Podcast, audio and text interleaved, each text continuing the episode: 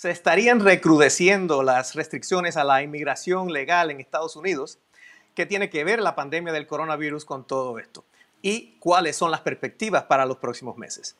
Vamos a hablar de estos temas en los próximos minutos. Hola y bienvenidos a esta edición de El Nuevo Pod. Mi nombre es Iram Enríquez y les saludo desde la ciudad de Washington, D.C., la capital del país. Me acompaña en esta ocasión mi colega Daniel Shore desde Miami. Daniel es periodista de El Nuevo Herald y es el encargado de la sección Acceso Miami. Bienvenido, Daniel. Muchísimas gracias por invitarme. Y además nos acompaña Adriana Kostenki. Ella es abogada que toca temas de inmigración, es del el bufete Neles Kostenki en Miami también. Bienvenida, Adriana. Muchísimas gracias por la invitación también. Gracias. Adriana, vamos a comenzar hablando precisamente de por qué está esto en las noticias en los últimos días y es precisamente porque el uh, presidente Trump firmó una orden ejecutiva básicamente que detiene los procesos de residencia permanente o los llamados green cards por 60 días. Podemos comenzar hablando de eh, precisamente cómo funciona este, este decreto. Bueno, muchísimas gracias. Eh, inicialmente lo que hay que aclarar es que es una orden que solamente aplica para aquellas personas que están solicitando residencia permanente y que se encuentran en el extranjero. ¿okay? Eh, y luego de esto ah, hablamos de dos categorías. Número uno, las personas que ya tuvieron su cita con el consulado de Estados Unidos en el extranjero y les colocaron en su pasaporte una visa de inmigrante, es decir, que ya les otorgaron la residencia desde afuera y lo que tienen es que entrar a los Estados Unidos para solicitar su, su, su tarjeta de residencia actual, esas personas no, no les aplica la, orden ejecutiva. Lo que realmente cabe, las, las personas que se encargan dentro de esta orden ejecutiva son aquellas personas que tienen el proceso de residencia permanente, no han tenido la cita con el, con el consulado de Estados Unidos y están fuera esperando. Eh, otra categoría, también otro, otro punto a considerar es que si la persona tiene, por ejemplo, una solicitud de residencia permanente de, que, que la solicitó dentro de los Estados Unidos, luego recibió su documento de viaje, está en este momento fuera de los Estados Unidos, esa persona puede entrar porque tiene lo que la gente conoce como el advance parole, ¿ok? Entonces, para, para, para, ponerlo de una manera más sencilla es, si la persona tiene el proceso de residencia permanente fuera de los Estados Unidos y no ha tenido la cita con el consulado, entonces les aplica esta suspensión de 60 días. Eh, eh, quiere decir que el alcance que quizás uno se puede imaginar al, escuchar el nombre del decreto o algo así, eh, no es tan amplio como pensábamos, ¿verdad? No, no afecta, digamos, otras personas, por ejemplo, no tiene nada que ver con las visas. Efectivamente, es una, es una orden ejecutiva sumamente limitada eh, y adicionalmente tenemos que entender que ya los consulados están cerrados, ya, ya tenían tiempo cerrado, entonces ellos no van a abrir los consulados hasta ahorita, no van a abrir sino hasta mayo, entonces no están ahorita realmente haciendo eh, ninguna citas para, para los, en los consulados. Y en, en, adicionalmente a eso, en el momento que lo abran, ya habrá una demora de las personas que ya efectivamente en, en principio tenían citas con el consulado, todo eso se, se viene a mover. Entonces el efecto real que vamos a ver de la orden ejecutiva va a ser pasados los 60 días, no ahorita, porque ya ha habido una demora de facto por el cierre de los consulados. Y, eh, sí, no, y, y, esto quiere decir que, bueno, eh, vamos a hablar de esto un poco más adelante, pero me imagino que entonces después esto va, van a ser demoras acumuladas a un proceso que ya estaba, por lo que entiendo, bastante demorado. Pueden ser demoras acumuladas, pero a las personas a que le aplica va a ser un proceso bastante limitado. Ponemos el ejemplo, los, los ciudadanos americanos que están solicitando a sus esposas, a sus cónyuges o están solicitando a sus hijos, no les aplica esta categoría. Eh, luego encontramos también entonces las personas que están solicitando las visas de inversiones y que ya les otorgaron su, su aprobación acá y que están, la, conocida EB5 y están solicitando la cita en el consulado, tampoco les aplica esta orden ejecutiva. Entonces, eh, las personas que también están promoviendo y asistiendo a los temas de salud, tampoco les aplica. Entonces, es un proceso, es una, es una orden ejecutiva muy, muy limitada. ¿Qué estaríamos hablando en este momento? Las personas que tienen ofertas de empleo, certificaciones laborales aprobadas y están con su proceso de visa en el extranjero.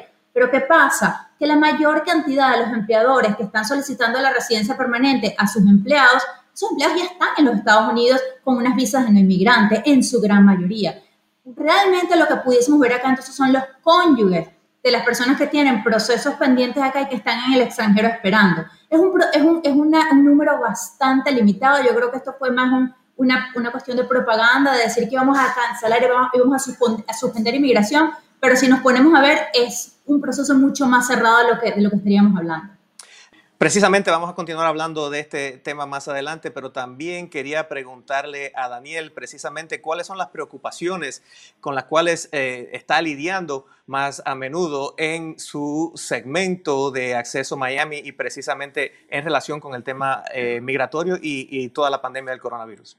Mira, la, preocupación principal que, eh, en la que están los inmigrantes o las personas que tienen un proceso abierto con inmigración está relacionado con las demoras y con lo que la Asociación Nacional de Abogados de Inmigración llaman el muro invisible, que son toda una serie de trabas, em, digamos, de obstáculos que dificultan un poco más la obtención de beneficios migratorios, eh, como por ejemplo los permisos de trabajo. Eh, las personas que están esperando su permiso de trabajo y se les vence o se les venció y ya su empleador no los puede mantener en nómina porque están, digamos, de forma ilegal en el sentido de, de trabajo ilegal. Eh, personas que están esperando su tarjeta de residencia, su green card, y no les llega tampoco, así sea por matrimonio. Eh, pero ahorita se ha acentuado un poco la preocupación de las demoras a raíz del cierre del Servicio de Ciudadanía e Inmigración UCIS, que cerró el 18 de marzo y aparentemente ya la última información que dieron es que no van a abrir hasta el 4 de junio. Esto significa que UCIS paralizó todos sus, sus servicios rutinarios en persona que incluye las entrevistas, eh, los servicios biométricos y las ceremonias de naturalización. Entonces, yo sumaría a lo de Trump, que es como algo más filosófico, más el tema de la inmigración, pero como hemos escuchado, no afecta directamente a las personas que están aquí en general. Lo que sí afecta a los que están en Estados Unidos son los trámites en UCIS, que es realmente donde se están viendo las demoras los bloqueos y en este momento la paralización de los servicios. Claro, la, afectación a una persona que esté aquí, digamos, sería alguien que esté esperando por un familiar o, alguna cosa así, que obviamente también aumenta el, estrés por una situación que ya es estresante en la vida cotidiana. Y otra gente que, que, importa mucho es las personas que no viven aquí, pero han quedado varadas en Estados Unidos con visa de turista eh, o con otra visa de no inmigrante y se les ha vencido el estatus, que es la duración que se les da en el pasaporte cuando las personas entran por aduanas. Y toda esa gente, que es bastante, mucha gente no ha podido regresar a sus países por los cierres de frontera, la paralización de viajes, y han quedado como en un limbo legal en donde se está sugiriendo, y Adriana puede hablar de eso, la extensión de estatus. Pero la gente tiene mucho miedo de no quedar como ilegal, como presencia ilegal en Estados Unidos, porque eso pudiera suponer más adelante un problema para reingresar a Estados Unidos con visa. Así es, precisamente Adriana, me estabas comentando antes cuando hablábamos antes de, hacer este programa, de, que estos casos como que se han visto incrementados. Evidentemente las personas que por una razón u otra, ahora por fuerza mayor, no han podido regresar a sus países. Eh, ¿cómo, ¿Cómo se está manejando esto y cuál es el estatus que puede pasar con estas personas? Mira, lo que la gente está haciendo en este momento es presentando el formulario I-539 ante inmigración muy importante destacar que lo más, lo más recomendable es que antes de que se le venza la estadía que les dan en la I-94 cuando llegaron a los Estados Unidos, antes de que se le vence esa, esa fecha, ellos presenten, envíen la solicitud I-539 a USCIS, Inmigración. Mucha gente está ahorita preocupada es porque no les ha llegado los recibos de confirmación de inmigración. Lo primero es manden las solicitudes por correo certificado de manera de comprobar de que tienen un número confirmando de que la solicitud llegó a inmigración. Número dos, generalmente las aprobaciones no van a llegar, y déjame, un poquito retrasar un momento, decir, cuando la gente presenta esa solicitud, generalmente se hace la, solicitud para que te extiendan el estatus por seis meses más. No es común de que inmigración responda antes de los seis meses. Entonces, mientras les llegue su recibo de inmigración, pueden estar acá hasta que, hasta que se llegue ese, ese, periodo de seis meses. Pero no, la gente no puede decir, mira, el, el servicio de inmigración sigue pendiente, voy a quedarme hasta que en algún momento de la vida decidan. No, lo recomendable es que antes de esa, de esa fecha que ellos inicialmente pidieron, que salgan del país. Por ejemplo, si yo solicito la solicitud de extensión de visa el día de hoy y eh, estoy pidiendo para seis meses, estamos hablando de que aproximadamente sería en eh, abril, mayo, junio, julio, agosto, septiembre, octubre, ¿ok? Si yo me tengo que ir en agosto, yo me puedo ir y voy a tener como, como confirmación de que si bien se me vencía mi estatus en abril, yo tengo la confirmación de que yo presenté antes de ese de vencimiento o inmediatamente después mi, mi, solicitud de extensión y voy a tener el recibo que me va a cubrir el día de mañana cuando quiera regresar. Ahora bien, si sigo quedándome ya en, en septiembre no me, han, no me han aprobado, yo igual tengo que salir antes de, la fecha que yo había solicitado, aun cuando inmigración no decida, porque eso se está tomando incluso en algunas oportunidades años para que inmigración decida. Y eso no quiere decir que yo me tengo que quedar por años en el país. Lo importante es, antes de que se les vence el estatus, que presenten la solicitud, pero que no esperen a que inmigración vaya a dar una respuesta antes de la fecha, porque es poco probable que ocurra, sobre todo con las grandes demoras que estamos viendo. Pero bueno, el tema es que ya el hecho de haber presentado la solicitud, pues da como un aval de que esta persona que quedó varada, pues está tratando de hacer lo mejor posible por, por, resolver esta situación, ¿verdad? Da un aval, pero no, no es como tal automático que ahora estoy en estatus. Sin embargo, demuestra la buena fe de que yo lo hice antes del vencimiento de estatus y que, y que antes de la fecha que yo solicité, yo me fui. Porque lo que quiero decir es que la gente piensa que como inmigración no ha decidido, yo me puedo quedar hasta que, hasta que ellos algún momento en la vida decidan. No es así y la gente tiene que estar muy consciente sobre eso, de que si lo pedí hasta octubre, la fecha antes de octubre, yo me vaya a un cuando de inmigración no haya decidido y siempre voy a tener el recibo de recepción del caso. Buena aclaración y, con toda esta situación que ha trastocado muchas cosas en la vida, y le pregunto a ambos, eh, me imagino que también hay mucha gente que tiene problemas con el lugar donde están viviendo, que se tienen que, no sé si están en un hotel o algo así, a lo mejor se, tienen que ir con un familiar o algo así. En esos casos eh, también hay que tener en cuenta cómo se maneja todo el asunto de los, cambios de dirección y toda la, a los efectos de que las planillas eh, y, y los avisos lleguen como tienen que llegar. ¿Es así? Muy buen punto y eh, hay un formulario bastante sencillo en línea para que la gente haga el cambio de la dirección. Eso lo pueden hacer por correo, por correo regular, lo pueden hacer por, el, por medio de lo que dije ya en línea, pero es importante que dentro de los 10 días a la fecha del cambio de la dirección que lo hagan porque ustedes no saben si reciben una buena notificación y por haber hecho el cambio de notificación, el cambio de dirección, pierden el estatus que estaban solicitando. Eso es sumamente importante realmente. Daniel, y en general, ¿qué recursos hay en línea que la gente tiene que estar eh, eh, mirando y, tratando de, usar para resolver estas situaciones? Bueno, accesomiami.com tenemos todas las guías. Eh, gracias a Adriana y otros abogados que nos colaboran, tenemos todas las guías de cómo hacer todos estos procesos. la extensión de estatus, como explica Adriana, el, el, el, enlace a ese documento está en accesomiami.com y también tenemos eh, los, eh, las instrucciones de cómo llenar la planilla, que tengo entendido que no es difícil llenar la planilla. Muy importante mencionar, eh, Inmigración ha dicho que va a hacer ciertas excepciones en caso de que se compruebe de que fue por fuerza de, de, todo lo que ha pasado de coronavirus a las personas que envíen la, la solicitud tardía. Lo, lo ideal es que las personas lo manden en ese periodo que menciona Adriana pero incluso si se hace después, inmigración, ese fue el último comunicado que mandaron en cuanto a eso, eh, que van a, digamos, a honrar eh, esas solicitudes.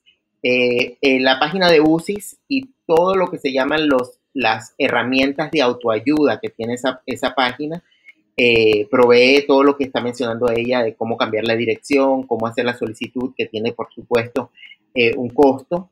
Em, y también hay agencias eh, que ayudan a los inmigrantes, eh, pero no, no sé si a los turistas en sí, pero sí a las personas de bajos recursos que necesitan ayuda migratoria. Hay muchas agencias a nivel local y nacional que ayudan.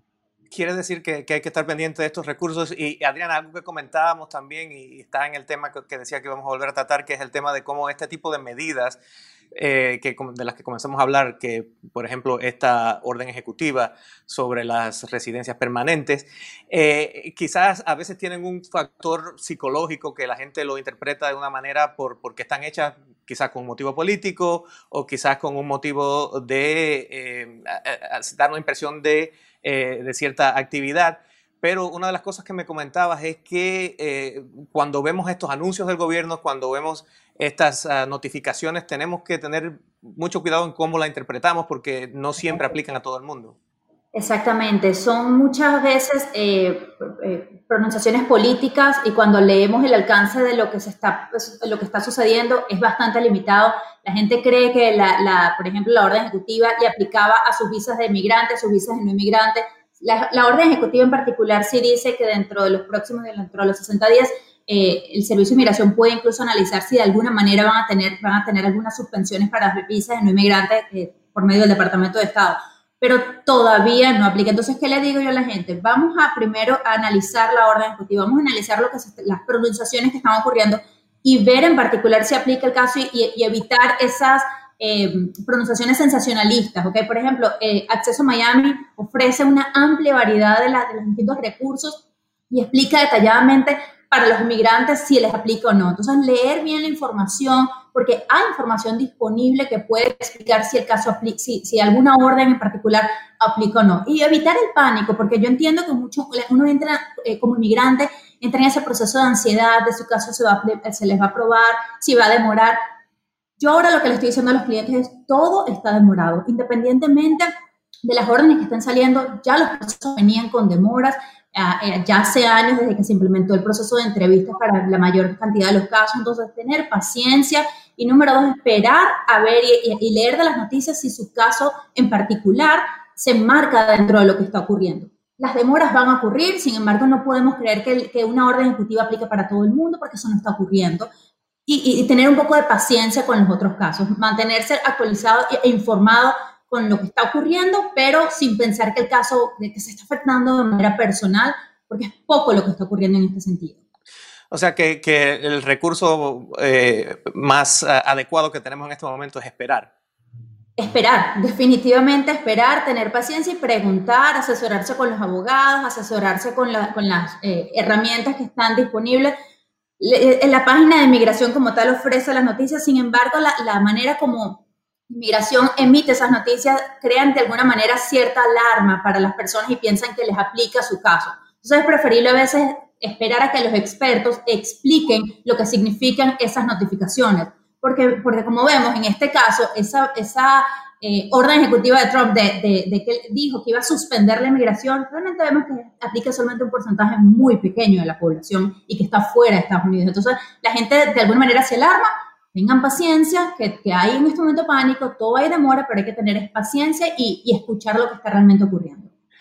Muchas gracias a Adriana por esta información. Eh, sabemos que podemos contar gracias. contigo eh, para hacerte más preguntas en el futuro si las tenemos. Gracias también a Daniel por haber participado eh, en este espacio. Muchísimas gracias. Por la invitación. Eh, y les eh, recomiendo obviamente a todos los que nos escuchan que nos sigan en las redes sociales para que tengan más información sobre estos temas y por supuesto que sigan a las páginas de eh, eh Miami Herald y del Nuevo Herald donde eh, estamos constantemente actualizando estas informaciones. Mi nombre es Hiram Enríquez. Muchas gracias por habernos escuchado.